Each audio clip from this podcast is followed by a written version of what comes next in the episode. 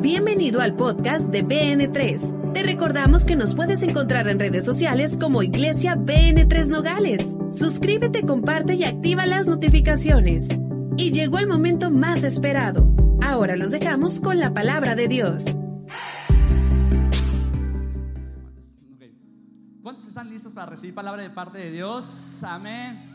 Qué bendición lo que Dios está haciendo en nuestra casa. Nos hemos gozado, han pasado cosas extraordinarias. Y hoy vamos a cerrar la serie como Jesús, tocando un tema que es el poder de Jesús en mis amigos. Y vamos a ver este video promocional.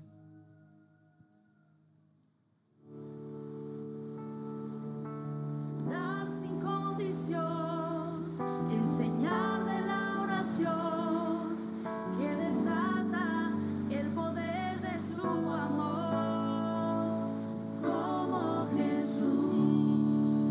fuerte aplauso al Señor, amén. Ok, Marcos capítulo 5 del 22 al 28. Si- eh, En la mañana Dios trajo una presencia y siento esa misma presencia en este momento.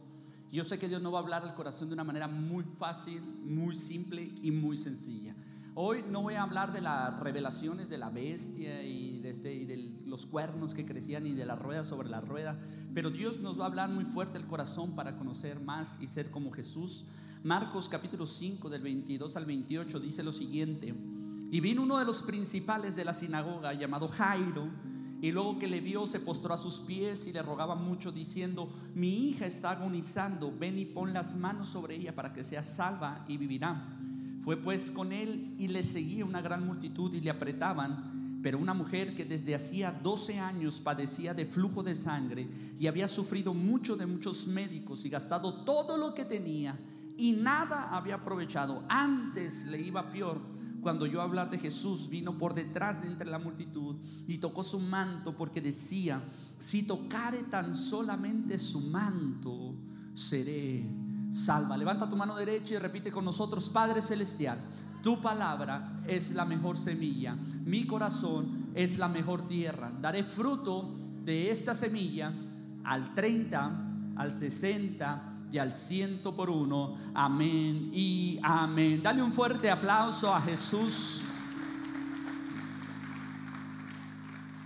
En estos días me aparecieron unas notas que, como recordatorio, que en el 2017 fui invitado a una mesa de diálogo político en la cual buscaban saber la posición de la iglesia cristiana, en especial de la juventud cristiana respecto a la política. Y ahí en mis notas me apareció y empecé a recordar cómo yo expresé abiertamente la idea de crear una nueva generación de políticos temerosos de Dios y con un profundo idealismo de servicio al prójimo, ya que su nombre lo dice todo, servidores públicos. Y si son servidores públicos, tienen que tener en su corazón una disposición de amar al prójimo y de servir. Le hablé como en nuestra constitución, en nuestro himno, en nuestra historia y hasta en nuestra bandera está Dios inmiscuido en la historia de México y cómo Dios tiene un principal interés en esta nación. Pero también mostré cómo el mismo gobierno y las mismas instituciones gubernamentales han sacado a Dios de todas las instituciones y no han querido tener una relación con Dios. Entonces empezó a llegar ese momento de las preguntas incómodas. Las preguntas eh, que hacían era, ¿de qué, ¿de qué denominación son ustedes? ¿Qué corriente evangélica practican? ¿Cuál es su creencia? Etcétera, etcétera. Y hubo una persona que se puso en un plan de una pregunta que fue muy interesante y de hecho todavía la recuerdo. Y, y- y esto fue una pregunta muy mañosa, por así decirlo. Porque me hizo una pregunta y me dijo, ¿y, y- ustedes lo que predican es de corriente conservadora o corriente de libre pensamiento? Y esa pregunta fue un poco fuerte porque en realidad la política está dividida entre los conservadores y los libres pensamientos o el libre pensamiento que le llaman ellos. Entonces, eh, en, ese, eh, en ese momento, entre conservador y liberal, me di cuenta que venía una pregunta muy capciosa, si nosotros somos gente que somos conservadores, porque la palabra conservador significa aquel que guarda las tradiciones y guarda las costumbres en una alta moral desde dentro del marco de la sociedad. Entonces ellos querían saber si nosotros éramos liberales, que cada quien haga lo que le bien le parece, o si éramos conservadores.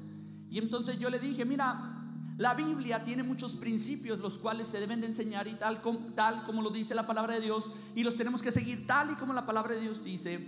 Y esos pensamientos de la Biblia son muy, muy, muy conservadores. Incluso los podríamos ver como ultra conservadores. Pero hay un detalle, le digo, esa misma Biblia nos muestra que Dios es amor. Y que el amor cubre multitud de faltas. Y eso es lo que enseñamos en nuestra iglesia, que eh, no importa la situación o la condición de una persona en su pasado, Dios lo puede restaurar y Dios lo puede perdonar y Dios lo puede llevar una vida de redención porque el amor de Dios cubre la multitud de faltas. Entonces, eh, ocasionalmente estuvimos dialogando y platicando, y ese es el Jesús que nosotros predicamos. Cuando me decían cuál es su denominación, nosotros decíamos, o bueno, yo digo, cristocéntrico. Y cristocéntrico es una palabra que se oye muy fácil, pero es muy difícil de vivir porque se trata de ser como Jesús es. Pero para ser como Jesús, aunque parece fácil, la cosa se pone difícil. Dile a tu vecino, la cosa se pone difícil. Y hay una historia en la Biblia que nos habla Marcos capítulo 10, verso del 17 al 22, y dice lo siguiente, al salir él para seguir su camino, vino uno corriendo e hincado la rodilla delante de él le preguntó, maestro bueno, ¿qué haré para heredar la vida eterna? Jesús le dijo, ¿por qué me llamas bueno? Ninguno hay bueno sino solo Dios.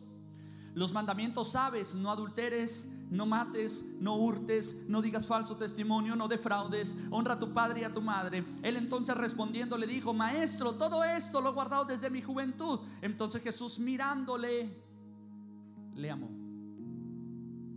Y le dijo, una cosa te falta, anda, vende todo lo que tienes y dalo a los pobres y tendrás tesoros en el cielo y ven y sígueme tomando tu cruz. Pero él afligido por esta palabra se fue triste porque tenía muchas posesiones. Ahora, hay algo que esta historia nos narra y yo lo quiero desmenuzar porque es muy fuerte. Este hombre se acerca a Jesús con una frase queriendo ganar el favor de Jesús, queriendo ganar la aceptación de Jesús y él lo que le dice es, maestro bueno.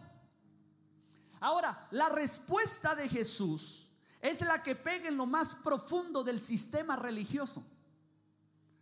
Ahora, es bueno seguir una religión, es bueno, religión es todos aquellos dogmas, doctrinas que nosotros seguimos para poder acercarnos a Dios. La Biblia lo llama el camino de la piedad.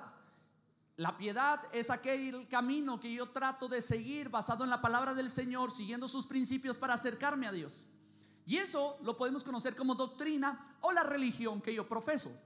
Pero hay un problema cuando yo me convierto en religioso. Ah, a tu vecina y dile, aquí, aquí va a predicar el pastor. Y, lo que quiero enseñarte es que cuando yo me convierto en religioso, y ya tengo algunos años de vivir en una iglesia o de practicar la religión cristiana o de venir a una congregación o de tener 30 años en una iglesia o de haber terminado mi academia de líderes, ir al grupo amistad, eh, eh, visitar la prisión, hacer esto, aquello, ta, ta, ta. Llega un momento donde mi corazón cambia y no me doy cuenta y ya me pienso superior a los demás. Y ya pienso que soy bueno. Es más, hasta nuestras oraciones son las siguientes. Señor, si no he pecado, ¿acaso no me puedes bendecir? Porque es en ese momento donde mi corazón cambió, donde soy especialista en juzgar la paja del ojo ajeno, aunque la viga de mi ojo no me la han acabado de sacar. Y es en ese momento donde me miro a mí mismo y digo, a ver, yo oro todas las mañanas. Yo voy a la iglesia BN3 y doy mis diezmos, mis ofrendas. Es más, tengo mi camisa bien planchada de servidor por si me ocupan, ahí estoy listo. Voy al grupo amistad. Hago esto, hago aquello y ya te empiezas a mirar y de repente te das cuenta y hasta sacas cronología de los tiempos. ¡Ah! Ya tengo tres meses sin pecar ni decir ni una mala grosería. Y nos empezamos a sentir buenos. Entonces cuando viene este hombre y le dice a un rabí, a un hombre que era considerado santo, le dice, maestro bueno, Jesús golpea el sistema y le dice, hey, ¿por qué me llamas bueno? Si no hay ninguno bueno, solamente Dios el Padre. Y entonces este hombre se saca de contexto y, hay un choque de emociones porque Dios les da, Jesús, el Hijo de Dios, el que nació, mi hermano, de una virgen, el que fue concebido por el Espíritu Santo, que recibió un mensaje de parte del arcángel Miguel diciendo, el ser que nacerá, santo será. Ese mismo que nació de una mujer inmaculada. Ahora dice, ahí donde me ves, yo tampoco soy bueno. Toca a tu vecino y dile, eh,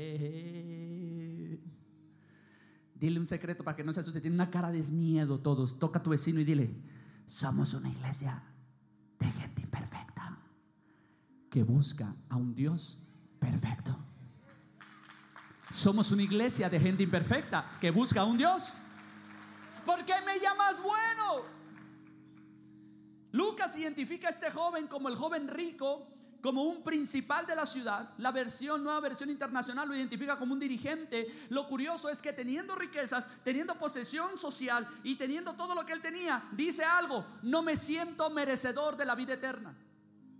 ¿Qué tengo que hacer para recibir la vida eterna? Mi problema es que no siento que tenga ganada la vida eterna había cumplido con toda la ley. Jesús le dice, sigue los mandamientos, todos los sigo desde que era un niño, todos los sigo desde que estaba pequeño. He guardado cada mandamiento de mi religión, todos los requisitos que mi religión solicita para ser bueno los he cumplido, pero no me siento heredero de la vida eterna.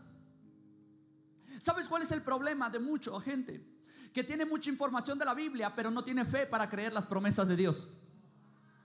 El problema de mucha gente que no puede caminar en bendición es que tiene mucha Biblia en su mente, pero no tiene la fe para recibir las promesas de Dios.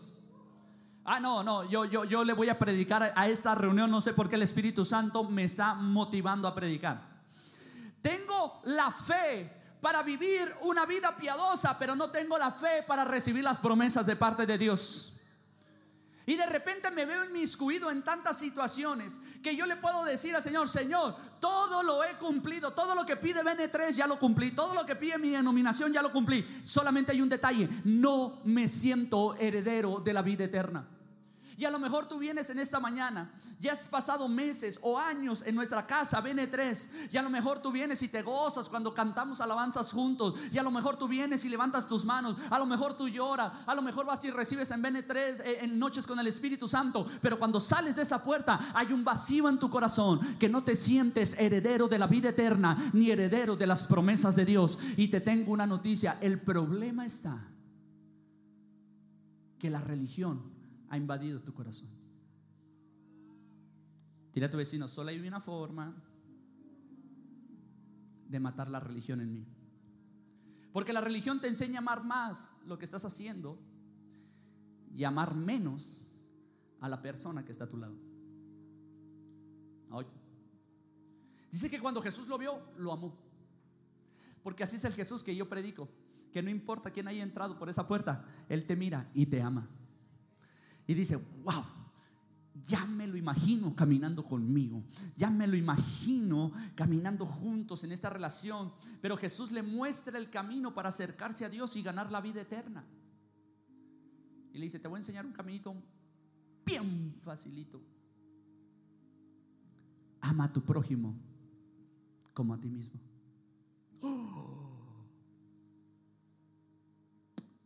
Vende todo lo que tienes, dalo a los pobres y sígueme. Y dice que se fue triste porque tenía muchas posesiones. Él lo rechaza porque es más fácil cumplir con los requisitos religiosos que tener amistad con Dios y amar al prójimo. Ay, toca tu vecino, y se pusieron muy serios. Hace tiempo atrás un joven vino a preguntarme qué opinaba la religión sobre los homosexuales. Yo le dije, ¿te digo la verdad y no te ofendes? No, la religión quiere exterminar a los homosexuales. Si supieras cuántos predicadores cristianos los he escuchado maldecir y decir incluso que ojalá les caiga un rayo del cielo, ojalá volviera a ser Sodoma y Gomorra, ojalá entrara alguien y los asesinara. Cuando fue la masacre en Orlando en un bar gay, salió un pastor predicando y dijo, ese es el juicio de Dios para ellos. Le dije, la religión los quiere exterminar. Pero el detalle es que se les olvida que Jesús murió por ellos. Y Él los quiere perdonar, Él los quiere purificar y sobre todo los quiere restaurar a su imagen original. Yo no sé si hay alguien que le pueda dar un fuerte aplauso al Señor.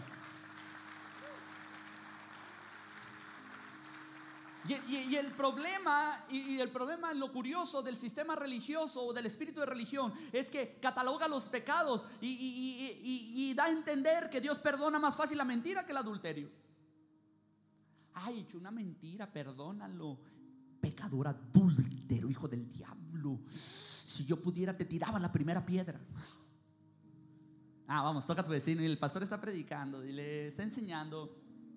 Pensamos que Dios perdona más fácil el maldecir a alguien que el asesinato. Pero para Dios todos son pecados.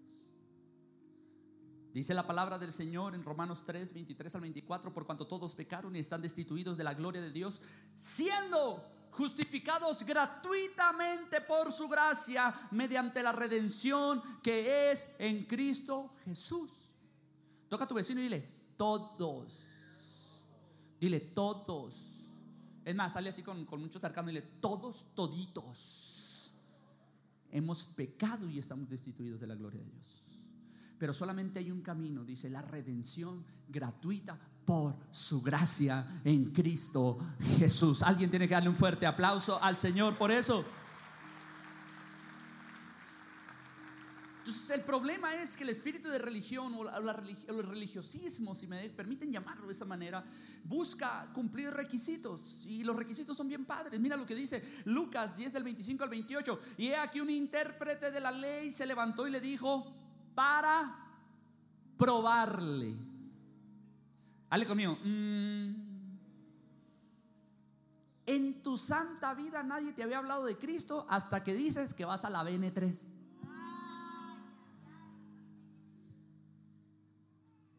Y ahora sí te salen con... ¿Y en el nombre de quién bautizan? ¿Y ustedes creen que Jesús es el Hijo de Dios o es un profeta enviado del cielo? Y ustedes hacen esto, hacen aquello.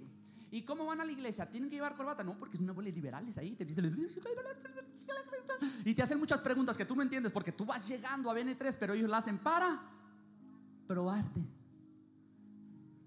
Hablarte de Cristo cuando más lo necesitaban era lo que debieron de haber hecho, pero ahora les gana su celo religioso y ahora te quieren cambiar de iglesia. Antes ni se preocupaban por ti y ahora te quieren llevar a la suya. No, Señor. Bienvenidos a BN3. Una iglesia de gente imperfecta buscando a un Dios perfecto.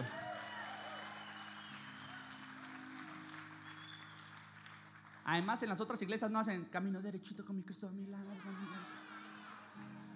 No, es- Aquí somos chilos buena onda. Pero ahora sí te quieren hablar de Cristo. Hablarme cuando estaba perdiendo mi matrimonio. Ahí debiste haber llegado. Hablando cuando estaba muriéndome por una sobredosis. Ahí debiste haber llegado. Pero ahora quieres probarme.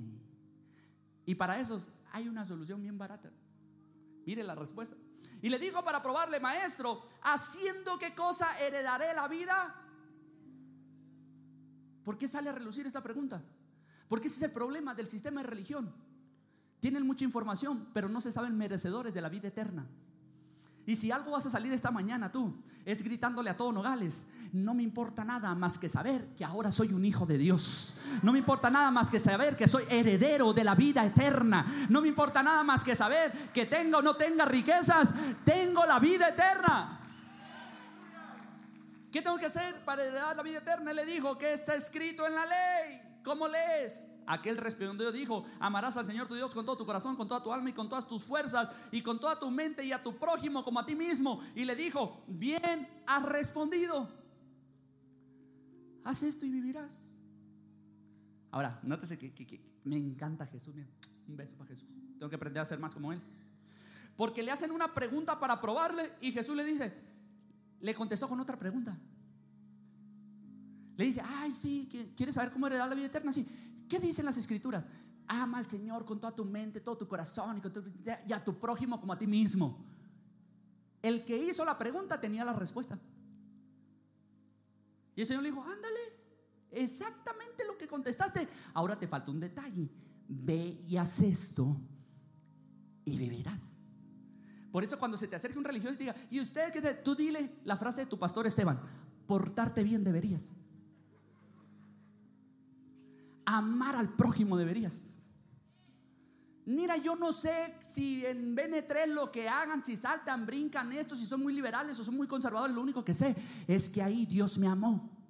Y ahí amamos al prójimo como a nosotros mismos. Yo no sé si alguien le puede dar un fuerte aplauso al Señor. La respuesta de Jesús es excelente. Haz esto y vivirás. Pero los religiosos son bien sagaces y batallosos, por no decirle de otra forma, mañosos, perdón, digo. Dice, en 10:29 dice, pero él queriéndose, ¿qué dice? Justificarse a sí mismo, dijo, ¿y quién es mi prójimo? No, no, no, no. El tipo posteó en Instagram. Yo quiero amar al prójimo, pero el prójimo no coopera. Porque ese es el detalle, queremos amar al que coopera con nosotros. Pero dice la Biblia, el que ha de tener amigos ha de mostrarse amigo. Y dice, y es necesario que ames a tu amigo en todo tiempo. Di conmigo, en todo tiempo. Cuando habla mal de ti. Cuando lo agarras malhumorado. Cuando te debe una lana. Cuando te traicionó y se fue a desayunar con otro mejor amigo.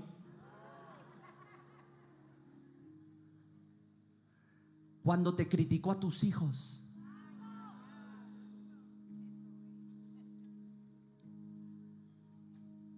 ¿Qué dijo qué? Señor, manda fuego del cielo, consúmelo en este momento. En todo tiempo, ama al amigo. Porque el que tiene amigos ha de mostrarse amigo. Para tener amigos, usted primero se va a mostrar amigo. Así nomás, como dijo la niña, amigo. Ahora, nota lo siguiente, ¿eh?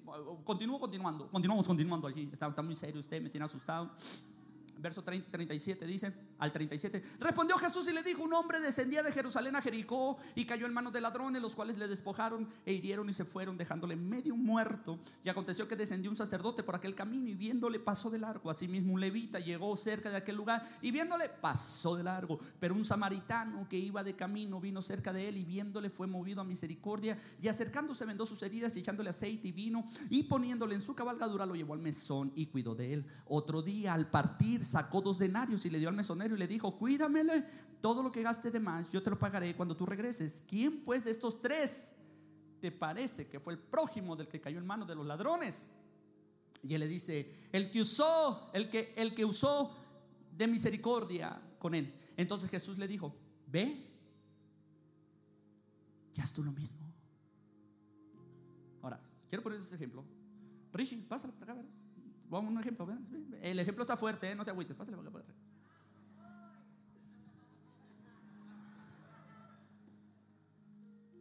Tienes que amar al prójimo.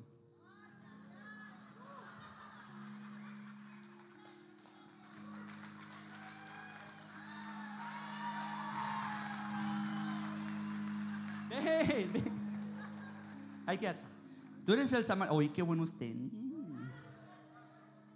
Tú eres el samaritano. Ahora, aquí está el contexto. El contexto del versículo, ¿ok? Los samaritanos para los judíos eran considerados perros. Eran considerados una raza inferior. Por eso cuando Jesús llegó, no, no era que estaba platicando con una mujer Jesús, sino que los discípulos dijo, con una samaritana.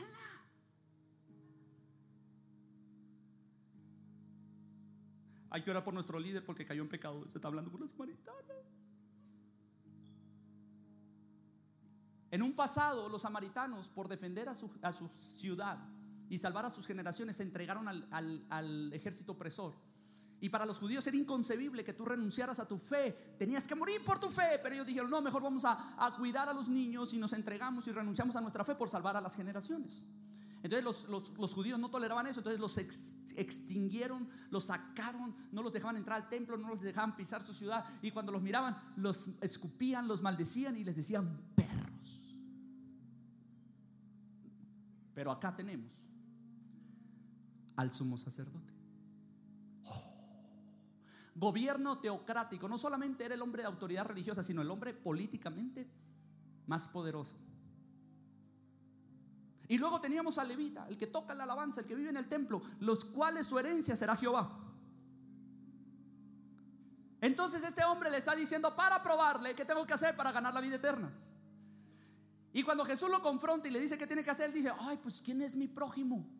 Te voy a enseñar quién es tu prójimo, porque a Jesús como tú le, le preguntas, él te contesta. Le cuenta la historia para terminar diciéndole algo.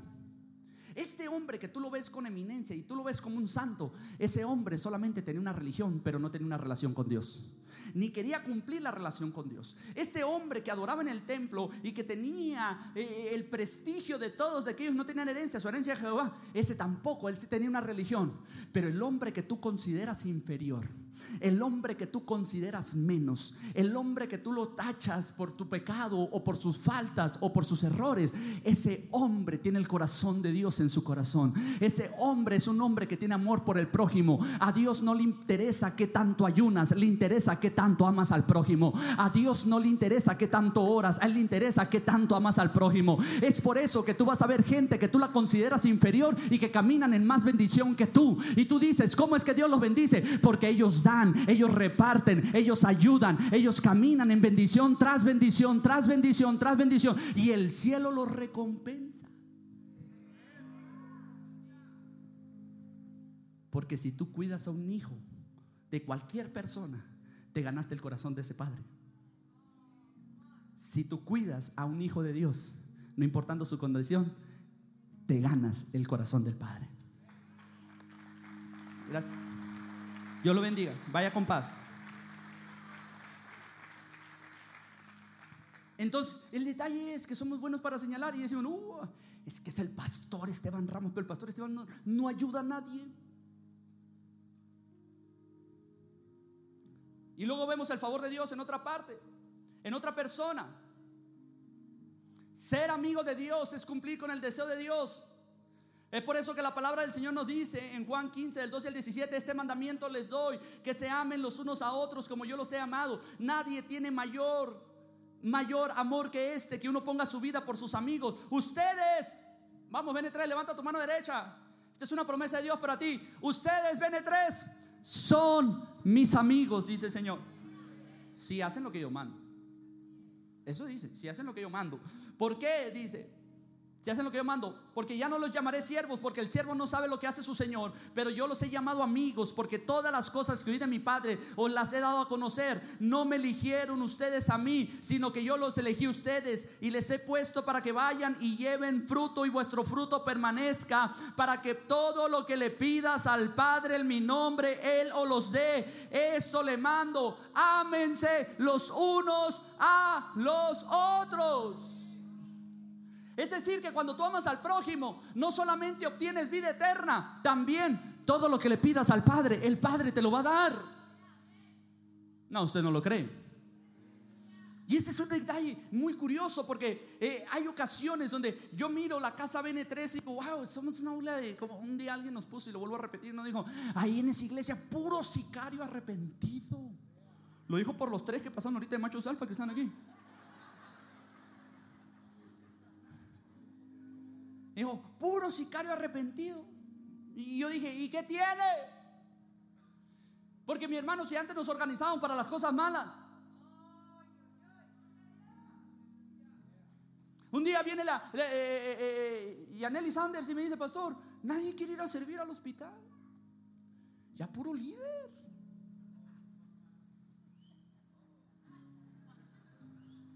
Mucho jefe y pocos indios. Y entonces yo dije, vamos a cerrar el ministerio de, misericordia en el hospital porque ya nadie quiere ir. Y en eso viene un hombre y me dice, pastor, mi esposa cayó bien grave al hospital. Me agarró sin dinero.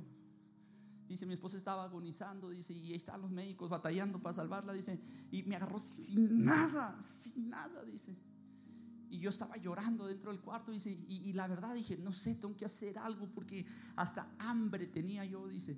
Y salí, dice, a buscar algo, no sé, le iba a llamar a un amigo a ver qué hacía. Además, iba a pedir el teléfono prestado para hablarle a alguien que me llevara dinero, dice.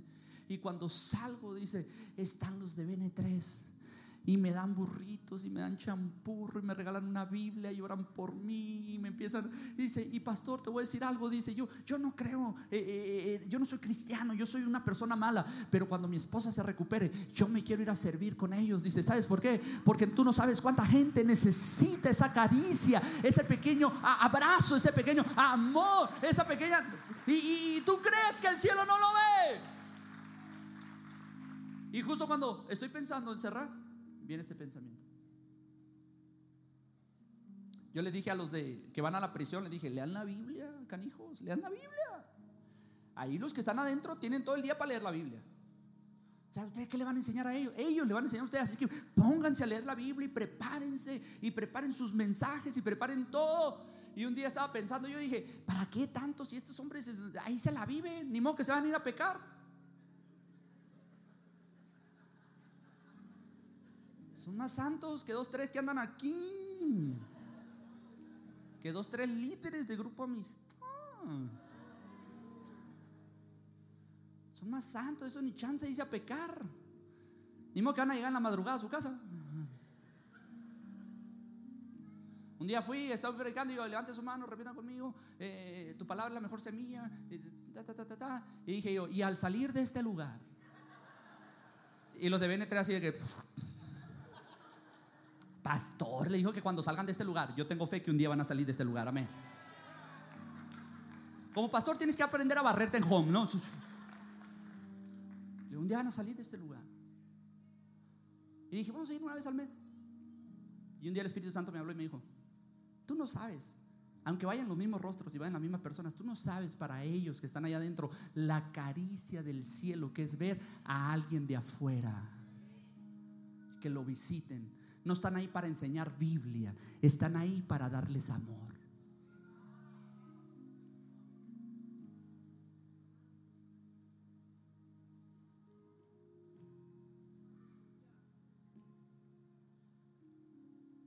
Dice la palabra del Señor, misericordia quiero, no quiero sacrificios.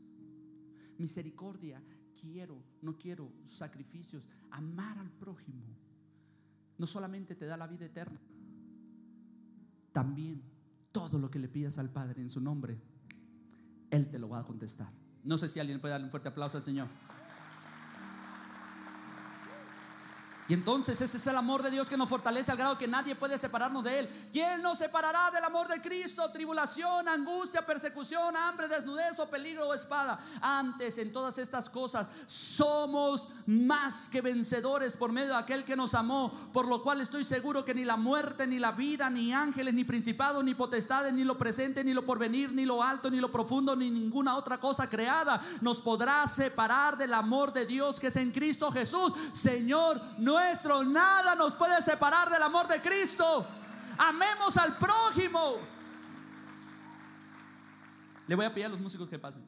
Entonces, aquí viene la, la, parte que el Espíritu Santo me hablaba. Y hay una escena en la Biblia donde Jesús llega a una ciudad y la gente lo empieza a rodear. Y es la historia que leímos al principio.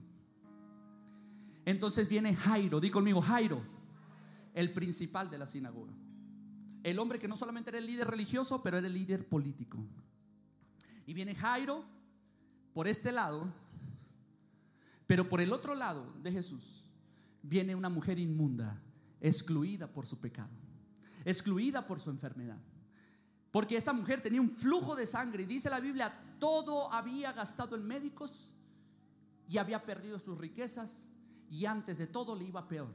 Hay gente así en nuestra sociedad que su vida es pena tras pena, que su vida es sufrimiento tras sufrimiento, que su vida es caída tras caída, que por más que quieren levantarse no pueden, han gastado sus ahorros, han gastado sus finanzas, han gastado todos sus recursos y no hay nadie que les pueda dar una solución. Pero de repente los dos, tanto el líder religioso y el líder político como la mujer más inmunda de la ciudad, se presentan en el mismo escenario. Y los dos vienen reconociendo algo. Necesito de Jesús. Y ese es el Jesús al que nosotros estamos predicando. Porque el hombre ultraconservador y la mujer excluida por la sociedad ahora vienen buscando una respuesta a su necesidad.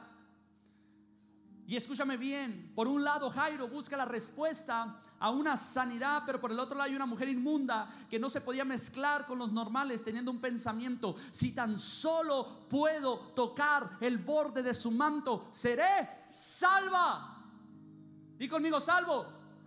Esta mujer ya había perdido tanto la fe que dijo, lo único que quiero ahorita en mi vida es la vida eterna, ya no me interesa ser sana. Yo me voy a morir. Ya no me interesa esta vida, he perdido todo. Di conmigo, he perdido todo. He perdido todo. Y por el otro lado están gritando el hombre religioso, Jesús, si puedes salvarme. La verdadera necesidad que tenían en el corazón era la entrada a la vida eterna. Ninguno de los dos está buscando una sanidad. Los dos están reconociendo, ¿sabes qué? Ya, aunque tengo un conocimiento religioso, necesito salvación. Y la otra está diciendo, aunque he perdido todo, ya ahorita no me interesa sanidad, necesito salvación. Pero para ambos la respuesta era la misma. Jesús, si tu respuesta fuera dinero, Dios te daría dinero. Pero por eso Dios entregó a su Hijo Jesús, porque Jesús es la respuesta para todo. Yo no sé si hay alguien aquí que le pueda dar un fuerte aplauso. Jesús es la respuesta para todo. Jesús tiene el poder de cambiar tu entorno, tu persona, no importa la condición. Jairo tiene prisa. La mujer inmunda tiene paciencia. Mientras otro dice, apúrate, necesito que llegues a mi casa, córrele, córrele, corre, no te detengas, ven, ven, ese es, es, un asunto de urgencia. La otra mujer está buscando su oportunidad y dice, ahorita que tengo una oportunidad, lo estoy cazando, lo estoy rodeando, no puedo tentar a nadie porque se contaminan, donde me descubran que estoy tocando a la gente, según la ley, los voy a contaminar y ellos me van a pedrear a mí por haberlos contaminado. Entonces ella viene con paciencia, el otro tiene prisa, esta tiene paciencia, el otro tiene prisa, esta tiene paciencia. Entonces hay algo que sucede. Jesús tuvo paciencia para atender a la mujer inmunda y Jesús tuvo prisa para atender a la hija de Lázaro. Por más difícil que sea el escenario, Jesús siempre llega a tiempo. Yo no sé si hay alguien que le pueda dar un fuerte aplauso al Señor. Por más difícil que sea tu escenario, Dios siempre va a llegar a tiempo a tu vida. Y al final se descubre algo. La hija de Jairo tiene 12 años. Y la mujer del flujo tiene 12 años padeciendo. No importa si haya sido la misma inmundicia de una o la extrema santidad del otro. Su tiempo de necesidad era el mismo vacío de la misma cantidad de años. ¿Qué te quiero decir con este mensaje, BN3? Que son polos opuestos. Uno es conservador, la otra es inmunda. Los mismos años de necesidad. Uno trae prisa, la otra trae paciencia. ¿Qué te quiero decir, BN3? Que este día todos nosotros necesitamos de Jesús.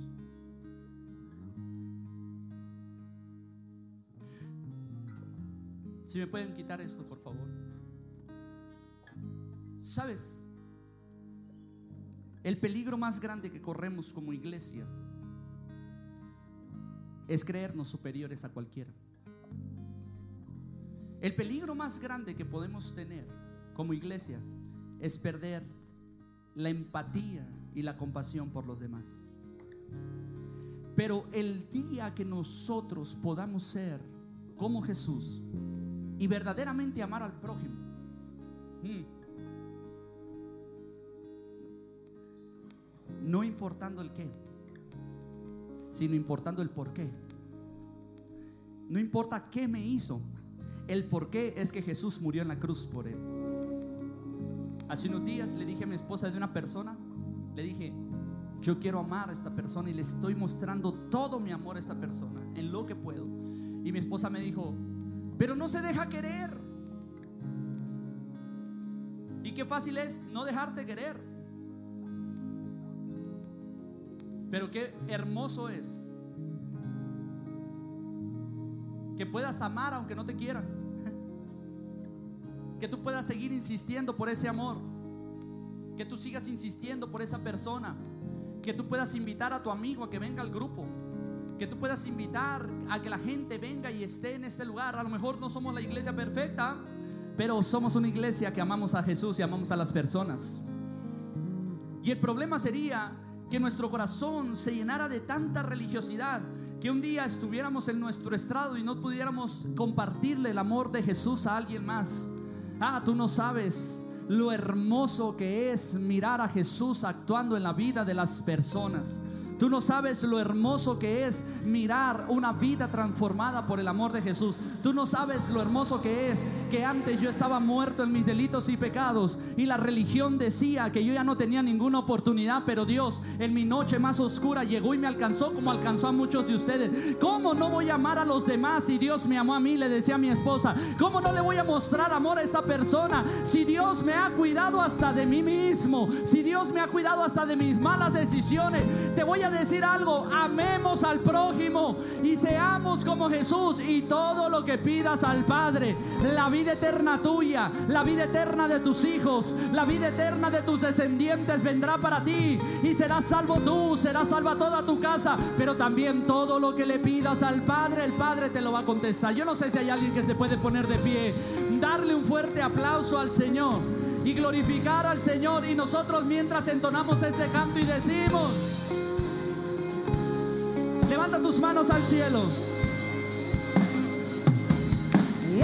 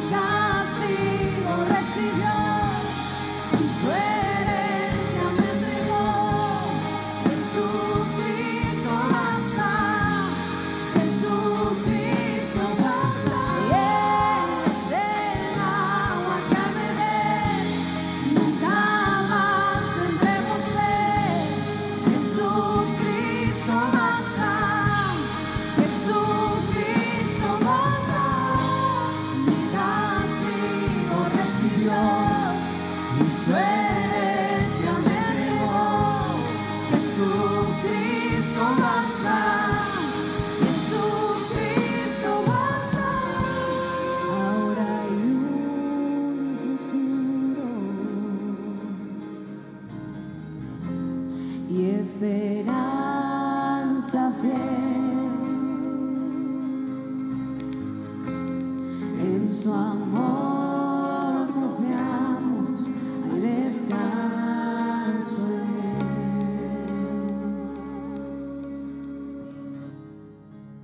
Cuando empezamos a abrir nuestros grupos amistad, hubo algo que sucedió. Había un grupo en la colonia Héroes, todavía lo recuerdo.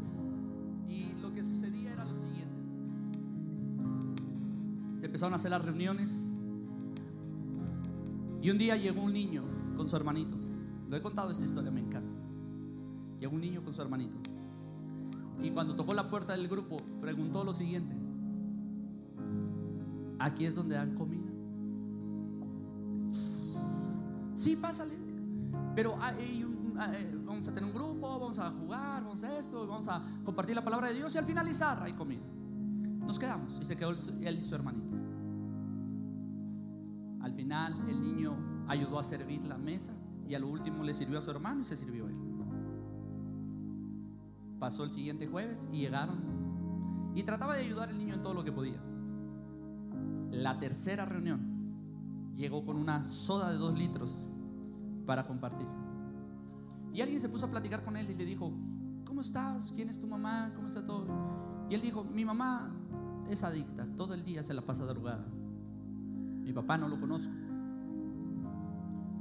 Y ocasionalmente nos dan desayuno algunos vecinos, a veces la nana nos da de comer, pero nunca cenamos. Pero desde que conocimos este lugar, la única cena que tenemos en la semana es aquí en el grupo de amistad.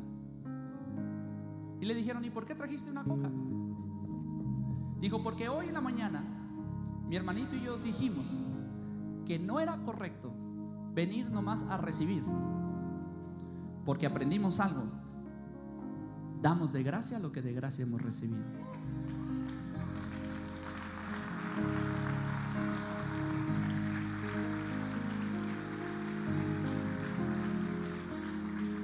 Entonces mi hermanito y yo nos fuimos a limpiar vidrios.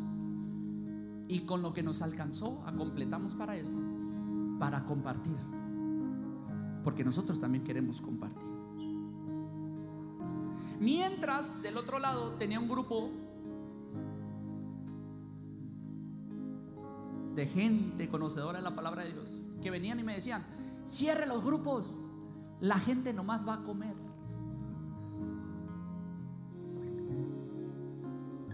Sin compasión, sin amor. Y hay muchos de ustedes que no han querido abrir sus grupos porque no tienen compasión por lo que a Dios más le interesa, las almas. Pero cuando tú abres tu grupo, tú dices, te voy a dar de gracia lo que de gracia recibí. Eh, la casa está fea, pero está limpia. En la casa no cabemos, pero todo cabe en un carrito sabiéndolo acomodar. No tengo más que pan y galletas, pero pan y galletas compartimos entre todos. Te voy a dar de gracia lo que de gracia recibí. Y si vienes nomás a comer, bienvenido nomás a comer. Porque en la mesa te sientas con el rey cada que te sientas. Y tarde o temprano vas a conocer el amor de Jesús. Porque con lo poco, con lo mucho, ¿Sabes qué estoy haciendo? Estoy haciendo tesoros en el cielo, como le dijo el Señor al joven rico. Y lo único que voy a ganar es vida eterna. Y lo único que voy a ganar es que el día de mañana todo lo que le pida mi Padre me lo va a contestar. Yo no sé si alguien puede darle un fuerte aplauso al Señor. Manos al cielo,